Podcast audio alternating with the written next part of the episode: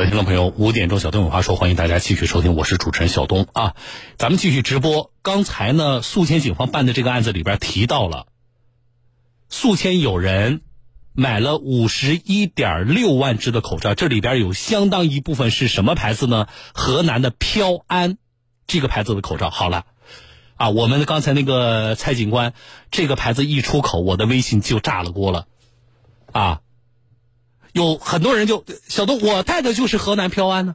啊，然后呢，大家截图，老三给我这个这个听众朋友，这个微信名叫老三，给我发了一张截图，拍了他的那个呃口罩，就是河南飘安啊，然后告诉我说小东求鉴定，一袋二十个，二十九块八，真的还是假的？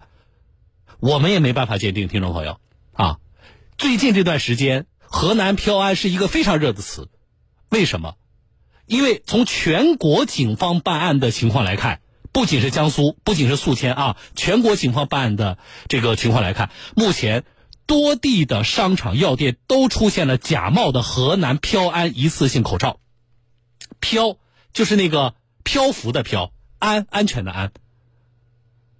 现在。警方通报、媒体报道里边，山东的青岛、济宁、日照、临沂，四川的达州、宜宾、自贡，啊，辽宁的本溪，安徽的黄山、肥东，甘肃的这个临夏，还有福建，呃，江苏除了宿迁，还有之之前报道有扬州，啊，再就是河南本地，湖北的赤壁、湖南的益阳、上海黄埔等多个地方的市场监管部门，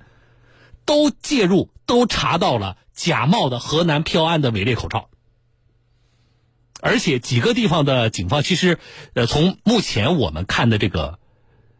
警方办案的情况来看，不仅是说抓了卖口罩的人，啊，而且呢，也牵出了一条假冒伪劣生产的这个生产链。现在，湖南警方已经刑事立案，现在已经刑拘四人，啊，案件还在进一步的侦办当中。之前上海警方已经介入一起类似的案件，刑拘了三人，啊，刚才宿迁的这个两人。那么我们没办法通过微信，你拍张照片，你说小东，我这个是真的是假的，我们也没有能力给大家在这种情况下做鉴定。但是至少呢，这么多的案件要提醒听众朋友啊，一个是那这个牌子你可能要特别注意了啊，因为存在大量的假冒的口罩，这是第一点。第二点，就是我刚才说的，都到现在这个时候了，听众朋友，从至少朋友圈的所谓微商那里。去买口罩是一件是一件极其不靠谱的事儿，啊，在听节目的可能也有做微商的听众朋友，我不是说大家不靠谱，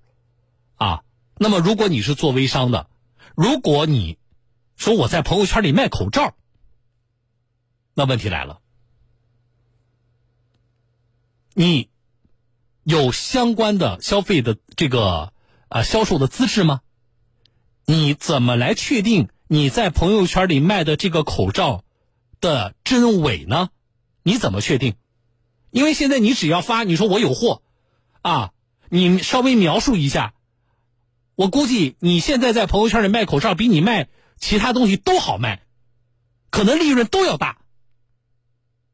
但越到这个时候，我们所有在听节目的做微商的我们这些听众朋友，不是不能做微商。只是在销售口罩这件事情上，请大家慎之又慎。这么多天来，我们一直在被前方抗击疫情的白衣天使们、坚守在各条战线上的我们的同志们感动着，我们感受到了力量。然后你一边被感动的哭得稀里哗啦啊，我们一边做着妨碍。这个防疫大局，去拖后腿、去添乱的事情，我们能这么做吗？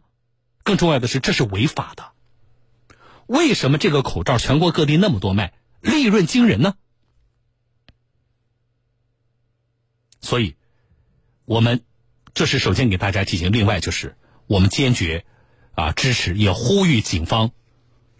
更大力度的对于这种行为进行打击。防疫物资就是救命物资，听众朋友，制售假冒伪劣的口罩就是谋财害命，昧着良心赚这个黑心钱，拿民众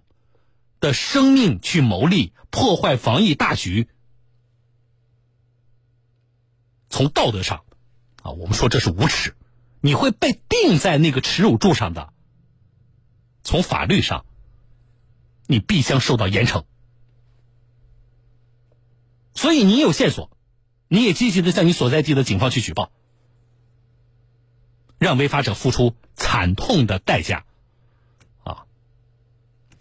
这个事情每次说起来，其实是啊，还是让我们觉得有一些生气呀。